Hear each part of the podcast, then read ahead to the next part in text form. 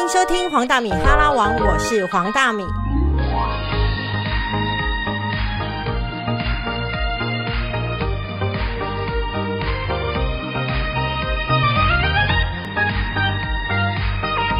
欢迎收听黄大米哈拉王。哎，这一集呢，其实是还让让我蛮紧张跟蛮兴奋的，因为其实我停更很久，然后停更完之后呢，正式的录音的，这是第二集。那上一次让我觉得很想录音采访的呢，是郭爱霞，因为我觉得他的书真的非常好看。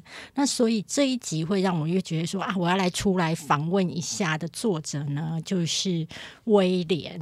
然后哎。不准他先打招呼，我要先讲一下他干了一件什么事，让我觉得他非常的威。就是说，其实如果你自己在某个领域已经写得很顺了，那出版社都会希望说你自己继续写那个领域。比如说，像出版社可能会一直很期待我写职场书。那比如说，哦，写真女星，大家就会一直很希望他一直拍写真集，不要再转换。那个跑道，因为那是一条最安全的路。但是威廉这一次出了新书《我忙着孤独》，然后里面的跟他过去那种职场书完全不一样。他写的是一种比较散文，等于说，我觉得他很叛逆啦，就是把自己过去的成绩先打掉，然后就看看大家能不能接受现在全新的他。那我们欢迎威廉。Hello，大家好。哎，你不要再捧我了，我真的每次看到你在写，我就很不好意思。因为我觉得，第一个，我真的觉得你的文笔很好，然后你的文笔的好是来自于除了优质以外，就是对于人性的观察，然后你有你自己的幽默感，你知道吗？要有幽默感很难，然后幽默感又要有高水准更难，然后我觉得你是兼具的。真的，那个桌子下红包五千块先拿去，我以为可以六千，想说讲这么久了，水果篮在后面，还有还有。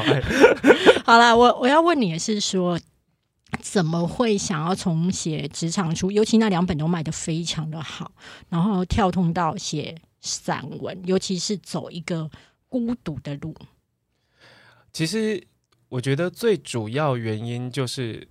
我小时候是梦想曾经当过作家，我们之前有访访，我们有聊过我们以前小时候的事情。然后，但我觉得文学对我来说就像一个殿堂。然后，好不容易写了书，成为作家，就会想要回归初衷。然后一开始要跟月之，就是我的出版社说，我要出一本。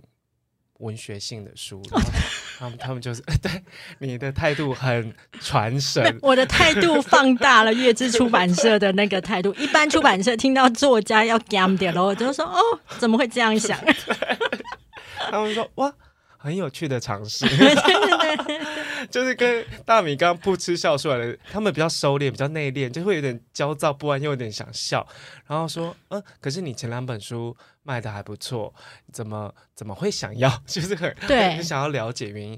我就说没有啊，因为我觉得这这写这样的书其实是我最想做的事情。然后其实写的前两本书，一本是职场，一本是人际关系，我花很多力气在。琢磨京剧，嗯，我觉得在这个世道，我已经对京剧这件事情感到很疲乏、厌烦。对，然后每一个人都要强而有力，两句、三句就结束，呃，一个道理。可是我觉得真正的道理应该是那种，呃，有点像生活禅。你在生活里，或在你职场上或人际关系里，你是透过一个互动或一个对话来理解一件事情，并不是文绉绉的，或者故意强而有力的去告诉你说，哎。直接破题就是怎么样？因为我觉得现在流行的文体就是直接破题，强而有力。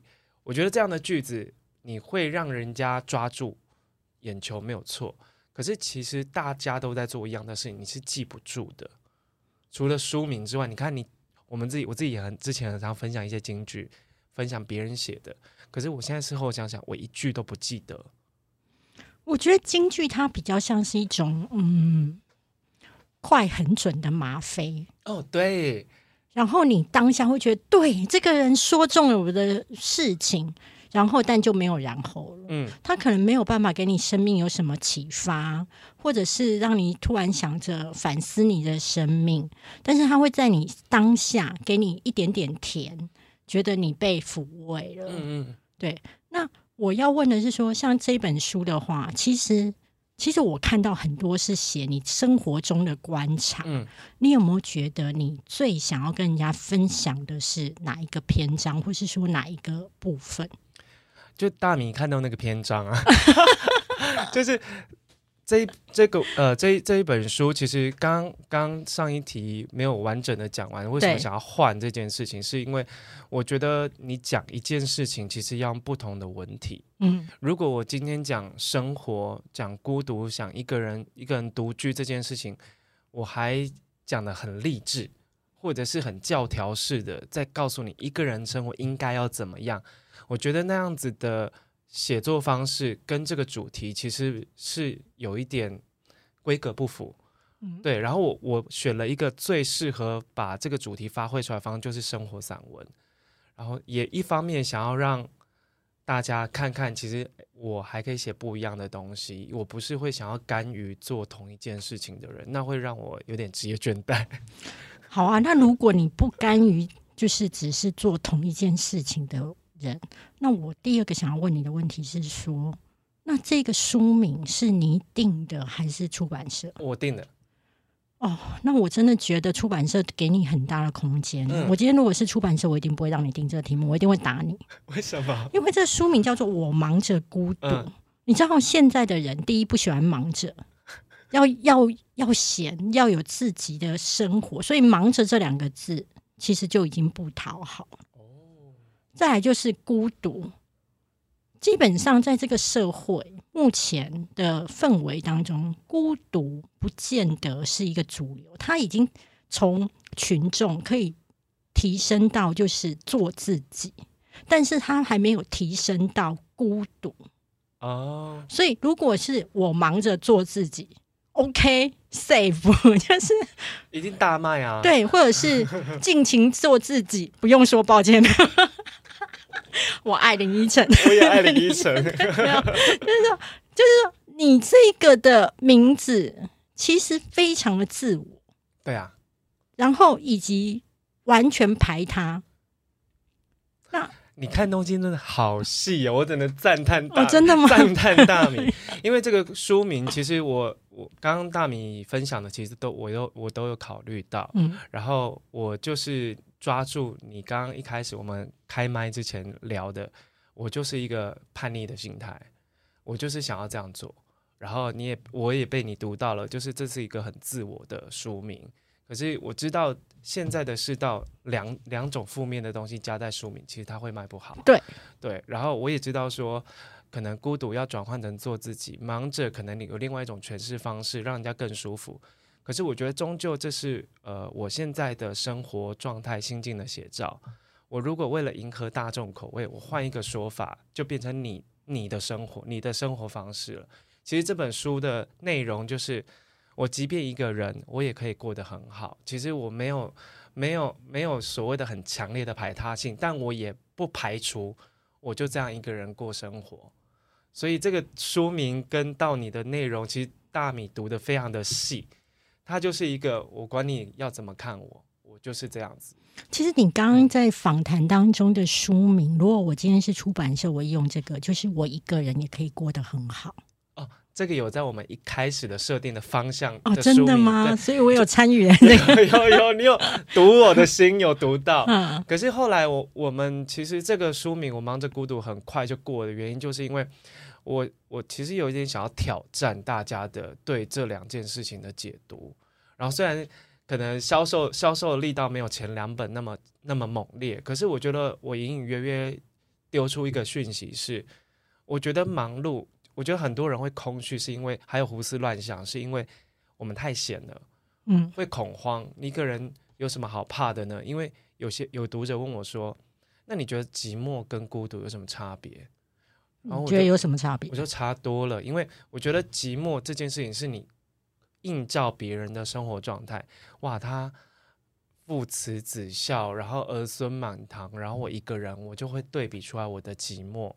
我观察太多别人在做什么，他的生活状态是什么，或者是我觉得别人的感情，我很羡慕我单身狗，可是因为这样子的过度关注外在发生的事情，会让你显得很寂寞。可可是我觉得孤独是一种自我的觉察，就是你知道了哦，我就是单身，然后我就是一个人生活，我这样的状态我接受了，所以我我才会说孤独。可是我从来都不不不说我寂寞，其实忙忙的话，不只是不只是忙工作，我忙着生活，我忙着去吃我好喜欢吃的东西，去啊、之前还可以忙着出国啊，然后嗯忙着去旅行。你只要一个人专注在你喜欢做的事情的时候，你是丝毫不会感觉到寂寞，而且很怕别人打扰。所以我觉得我听到两个东西啦。第一个就是说，你基本上也知道你这个书名走得很前面，但是你还是要做。所以其实你要的是先尽兴，那畅销是附带的红利。嗯，那不畅销没差，至少我尽兴。对对，第二个是我觉得某种程度上，你已经看穿了一件事情，就是说孤独的本质其实它有某种契机，就是你可以前进，然后你可以在那个时候去做你想要做的东西。反而成群对你而言，不见得是可以成那个前进的。对啊，因为我在写这本书的前期，经历了一段，就是包括呃，从第一本书职场，然后到人际关系，我生活其实这几年间经历的很大幅的重整。我发现我很多生活的目标跟我人生要做的事情，前期啦是跟别人有关的，可是你跟别人有关的状态下去设定你的人生目标，你换来的大部分都是失望。比嗯如说，有一些人可能结了婚，像我妈，她所有的人生都在家庭上面，他没有自己，导致于他退休之后，他有点恐慌，然后恐慌之后，他就会化成他的情绪焦躁，然后开始跟紧迫盯人，然后你在干嘛？啊打电话给我，就说，哎，那你今天有干嘛干嘛？然后就是一些关心突然越来越多，我就知道说啊，他没事做。然后可能我上一本书我写到跟妈妈的相处嘛，后来我发现我爸爸也是，可是我爸跟我妈在退休之后，两个人的生活状况差很多。我爸超自由自在，因为我爸本来就是一个比较自我的人，他那些婚后之后，他那些人际圈、工作，其实他都没有换，都没有断，反而是我妈妈，她在婚前是职业妇女啊，不职业职职业女性。婚后之后，她就没有工作，专心带小孩，然后持家，跟我爸一起创业。可是她原本那些朋友群，她那些姐妹全部都不见了，导致于她长时间她没有没有自己，所以她所有的注意力都在别人身上。你知道我妈连去吃一个什么，她想要去哪里，她的那个心愿都是要大家的习惯。她说：“爸就喜欢去哪里，然后我们下一次去哪里，好吧？因为那是爸爸喜欢去的地方。然后我们下次生日的时候，我们不要买这个蛋糕，买这个蛋糕，因为你喜欢吃。他连这么小的事情，他都没有办法是完全出自于自己的意见，不要管其他人。我觉，然后我们在成长过程中完全没有发现妈妈的这样的细心跟付出。我觉得有时候在看我自己的妈妈也蛮蛮像我的，因为我对于朋友就像家人，因为我们自己出出门在外生活的人，一定朋友是我们的重心嘛。所以我把太多重心放在朋友身上，我其实蛮多次对对朋友这件事情感到失望。可是失望之后，我慢慢接受了，因为其实我这本书里面有写到，如果你要去计较每一个朋友在你心中的位置的话，其实那个答案我其实还蛮不敢听的。没错，对，然后你其实很明显的，你不是别人的第一顺位，尤其是在一个人进入感情、进入家庭之后，或者是进入职场之后，大家的友情没有办法那么纯粹了。你已经不是那种哎，大米，我呃陪我聊聊好不好？他他聊聊还要分顺序嘞，没错。然后你会觉得你很生，我很生气啊！你失恋怎么不跟我讲？啊，我很生气啊！我去你你去吃这家餐厅是我很喜欢的，你怎么不约我？然后不是我们说好要去嘛？然后你你发现他其实也没想那么多，但是你想了很多，我就知道哎这件事情有点错误了。慢慢的我就拉回到自己身上，我觉得接下来的人生，我我会期待有一个伴出现，但是我不预设任何立场，说我一定要有谁跟我一起做什么事情。我发现我这样子去安排我的生活，我一个人虽然独来独往，但是做的每一件事情都是我想做的。然后做的呃享受的，然后我的生活状态每一件事情都是很确定的，都是我自己想要的，并不是因为你而迁就。这样的生活很踏实，所以我就很想要把这样子的艺人生活的使用方法分享出去。所以这一本是艺人生活的使用指南。对对对，一开始的书名是这个，可是这个写写完的时候，那个出版社说啊，这个太像励志书。嗯，对，就是太励志也不行。太励志也不行，太孤独也不行。它是有点文绉绉、病恹恹的，就比较像文学类的书。我我要反馈两件事，一件事就是说，第一个，我认为这个《我忙着孤独》这一本书的，光是书名就走在很前面，但是其实它的内容是每一个篇章都可以打动你的心。为什么？因为它可能就是观察，就是周围的小吃店。然后包含了起居生活，你几乎可以在这个书当中看到了你自己生活的样子，因为那个就是我们很朴实的生活方式。那只是威廉用他的文笔把它记录下来。那他写的这本书当中有一些，尤其我觉得就是那种概念走在很前面，会让我想到一个故事。以前侯文勇跟蔡康永在创业。他们想要做一个很有理想性的，就是所有的那个大牌的作家在这边贩售课程，然后他们就是外加就是兼一些，就是网站当中还有一些是在卖生活百货，然后他们两个就很开心的创业了。那当时呢，由于就是走在太前面，当时候就是还是波接，所以网络世界还没有起来。二十年前，对对对对对对，超前面。他们两个走在很前面，然后因为他们是好朋友，就一起创业。好，结果到最后那个课程，你知道，现在我们卖课程可能才稍微有点热度。你要讲快要二十年前，那时候卖课程，即便所有的大牌作家都在那了，还是卖不太好。但是呢，旁边就是他们的网站当中的一个小页，小页嘛，卖生活百货，里里扣扣卫生纸啊，洗面乳。卖的超好的，然后洪勇跟蔡康永他们两个人就讨论了一下，就说再这样下去，我们就会成为一个购物平台或者是百货公司，就是有背离了我们的初衷，所以他们后来就觉得就算了，就收了。所以我会觉得是说，走在很前面不代表你错，你这样回头看，好，二十年前他们走在哪，那。他那时候没有创业成功，是因为包含时空背景、网络波接还没有起来，再来就是课程文化、付费的课程文化还没有起来。但回头二十年后，我们正在走他那时候的路。所以我要说的是，说你这本书，我觉得以后可能会有很多抄袭版，因为因为他们就是要跟着你的脚步，以后可能会写《忙着孤独一》。王者孤独二，或者是孤独很好，你知道我在孤独吗？就是做孤独有什么不可以之类的。就是说，我觉得要能够走在很前面的作者，他基本上是很叛逆的。第二，我刚从你的那个对你妈的观察，我得到一个体悟，就是你的感觉是，我这一生如果一直在当好人，奉献给别人，像蜡烛一样，感觉上很社很受社会肯定。但是到最后，你没有了自己，然后你不习惯跟自己相处，所以你会去关心呃先生小孩在忙什么，因为你觉得关心他们在干嘛这件事情是你生活当中的浮木，让你脱离一种不安的焦躁。可是当你把所有的生活的浮木都寄托在别人身上的时候，你是很容易沉下去的。所以。我觉得你是不是想要告诉别人一件事情，就是你开始习惯跟自己生活之后，你就不需要他者的这一块父母。哎，完全正确。因为我以前是一个，我都笑我自己是朋友狗，因为有些人是马子狗啊，然后有些是什么什么丈夫、老公狗啊，可是我就是朋友狗。对我其实书里面也有写到一篇文章叫《猫式社交》，因为大明有养猫嘛。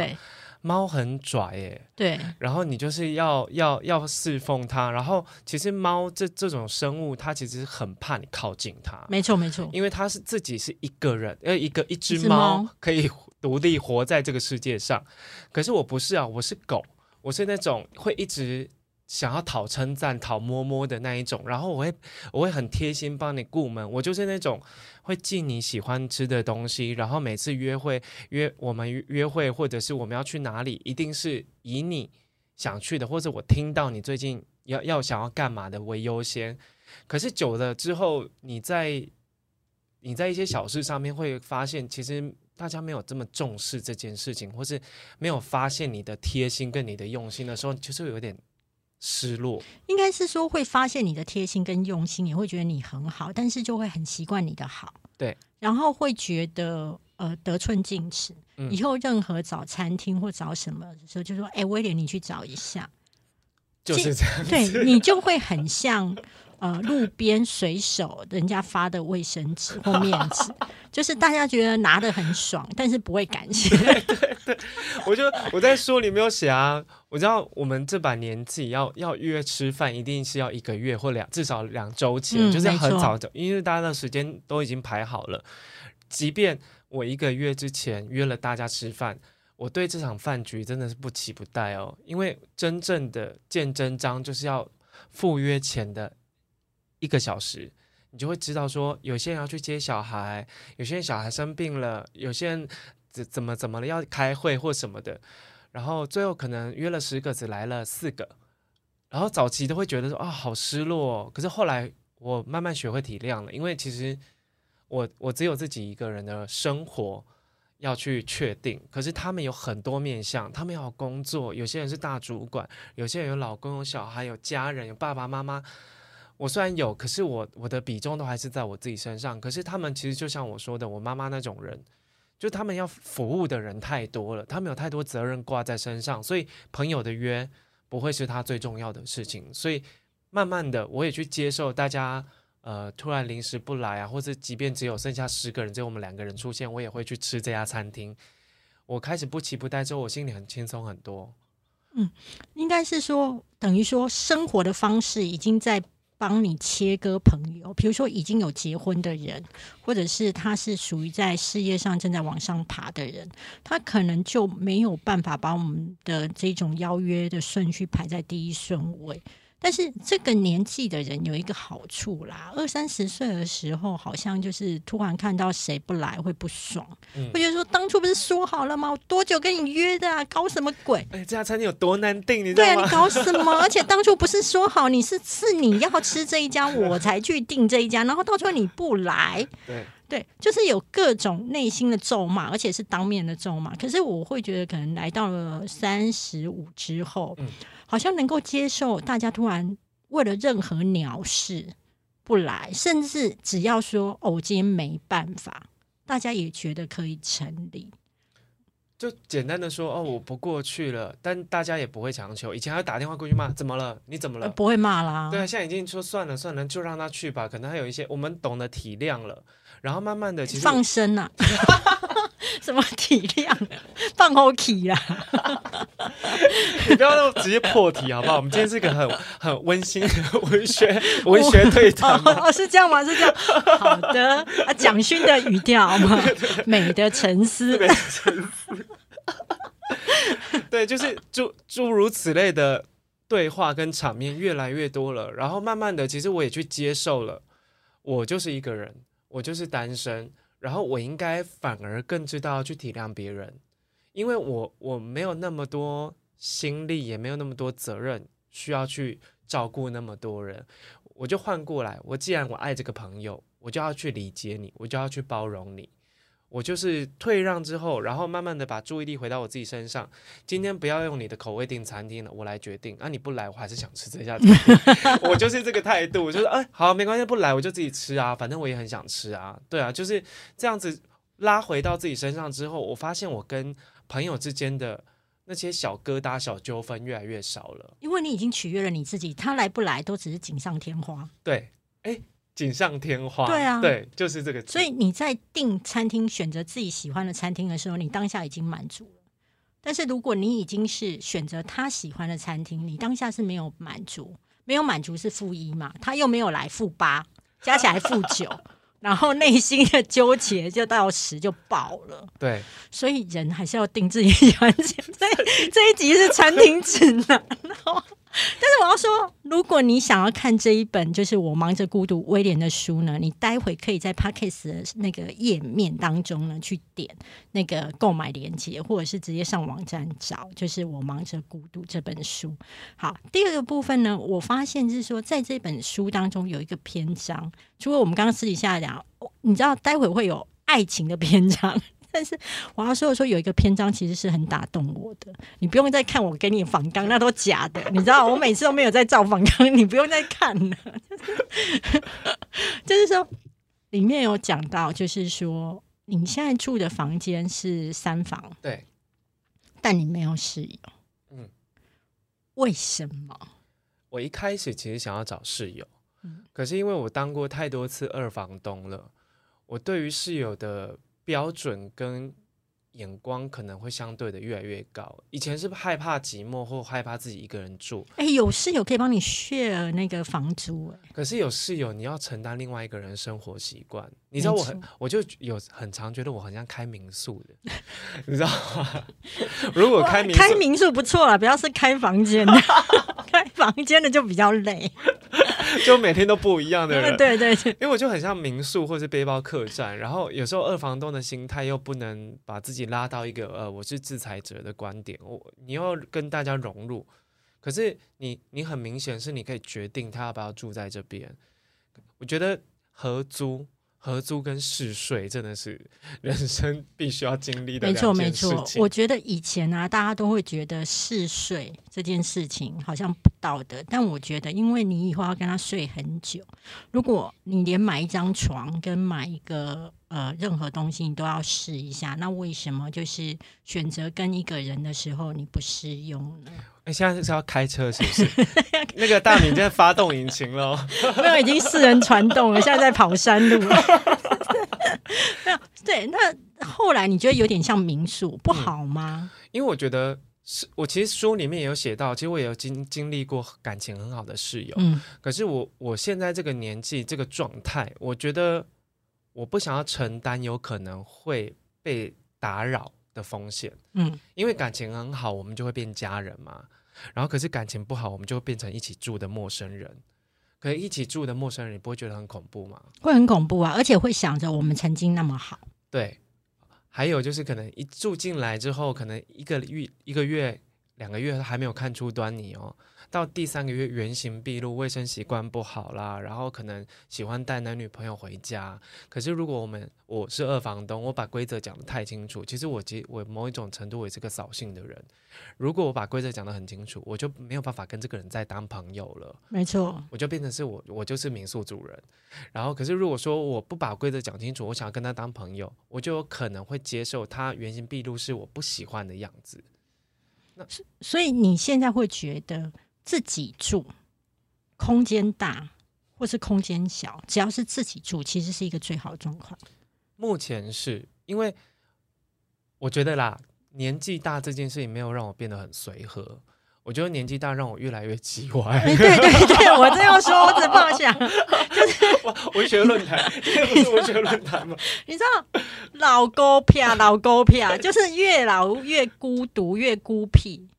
我们就是屁很多，然后不是那不是不是不是放屁，是这种屁生活习癖。就是我对生活的要求也不像刚毕业的学生，真的有一张床睡就好的人啊。然后你也知道，我们我们开始懂得用一些比较好的东西，然后也想要买好一点的桌子沙发，也不是那种 IKEA 的四方小茶几，一个泡面碗就能过一辈子。然后开始买一些比较好一点的东西，像我很喜欢买香氛蜡烛啦，好一点的那种吸收乳啦、沐浴乳。可是你要知道，如果你你跟一个不喜欢的人共用这些东西，哦，超不爽的啊！因为你会觉得那个洗手乳是我买的，但是我觉得我已经好久没有用它，为什么它在减少？对，而且我还有用被用了之后被嫌难用过，被嫌难。比如说我之前会买一些比较高级那种国外进口那种洗衣精啊或什么的，然后我的室友就会拿。我的个性是那种，嗯，拿拿去都拿去，只要东西买来就是要用。可是我已经把心心胸放宽到这种地步。他会说：“哎，那我威廉那个洗了我会过敏哎。” 你就帮他出健保卡的那个挂号费啊刚刚差点。飙脏话，他说你那个是不是成分有问题啊？我洗了会过敏，然后心里就就会那个脏话的啪啦啪啦，跟鱼啊虾啊这样飞出来，心里就 可是我要压下来，可是久了你会觉得我不值得跟这样子的人分享。所以你会觉得，就是说，当你到了一定的年纪或是一定的心境的时候，其实自己住反而是轻松的。轻松，而且我觉得某一种程度是你的成果展，哦，怎么说？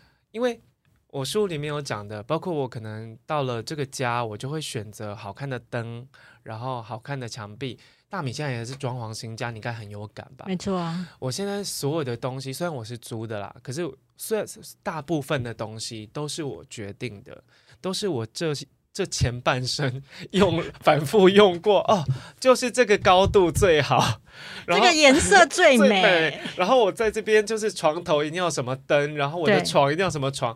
我所谓的成果展，就是你对生活的观察，你对美感的堆积，这些东西全部都可以在你有能力的时候，可以一一实现。这种感觉非常好，非常踏实。就等于现在到了这个阶段的时候，我忙着孤独，其实是在告诉你一件事情，就是你的生活就是你的成果展，你的嗯房子嗯就是你的展示间。对，所以这个空间，这个这个方式，没有人参与很好，有人参与 OK，但那个人是我要挑过的。怎么样的人可以走进威廉孤独的生活？然后威廉后来又把他踢出去。待会我会在我们下一季来分享。那我最后还是要呼吁一下，就是如果你喜欢这本《我忙着孤独》，或是你了想了解孤独到底是有多好，那记得点选就是诶、里面这一集 podcast 里面的资讯栏，就是会有购书连接，那或者是上博客来、成品，还有金石堂 都可以找得到。那我们这集先谢谢威廉。谢谢大米。